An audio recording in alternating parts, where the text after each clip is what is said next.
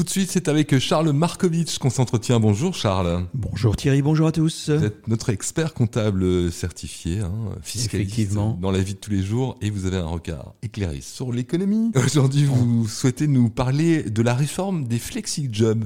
Tout à fait Thierry, c'est le sujet de ma chronique de cette semaine, simplement parce que le gouvernement fédéral a décidé au début de ce mois d'octobre d'élargir le régime fiscal des flexi-jobs, qui est intéressant, à 12 secteurs d'activité supplémentaires.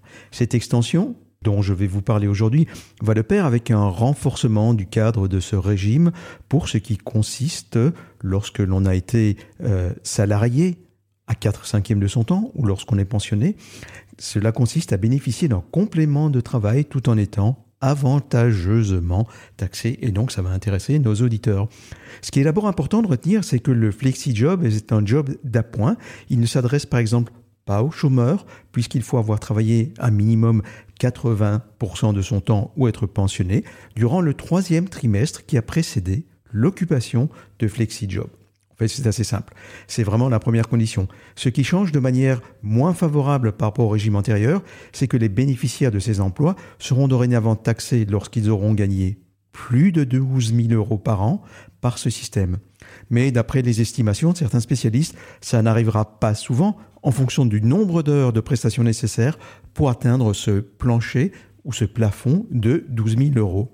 Donc c'est une nouvelle extension. Hein. Quels secteurs sont concernés justement par cette Alors, avant de parler d'extension et avant de répondre à votre question, je vous rappelle que les secteurs qui étaient déjà concernés par ce régime des flexi-jobs sont l'ORECA, le commerce de détail, la boulangerie, les salles de cinéma et euh, d'autres encore, on ne va pas les lister. Ils sont à présent rejoints par le transport en autobus, les gardes d'enfants, l'enseignement, l'horticulture, le déménagement, l'immobilier. En fait, il y a 12 secteurs euh, en plus, il y en avait 10 auparavant, pardon, et donc ça fait 22 au total. L'intérêt, pour l'employeur, c'est la flexibilité de pouvoir employer un salarié pas nécessairement à temps plein au barème salarial applicable au secteur.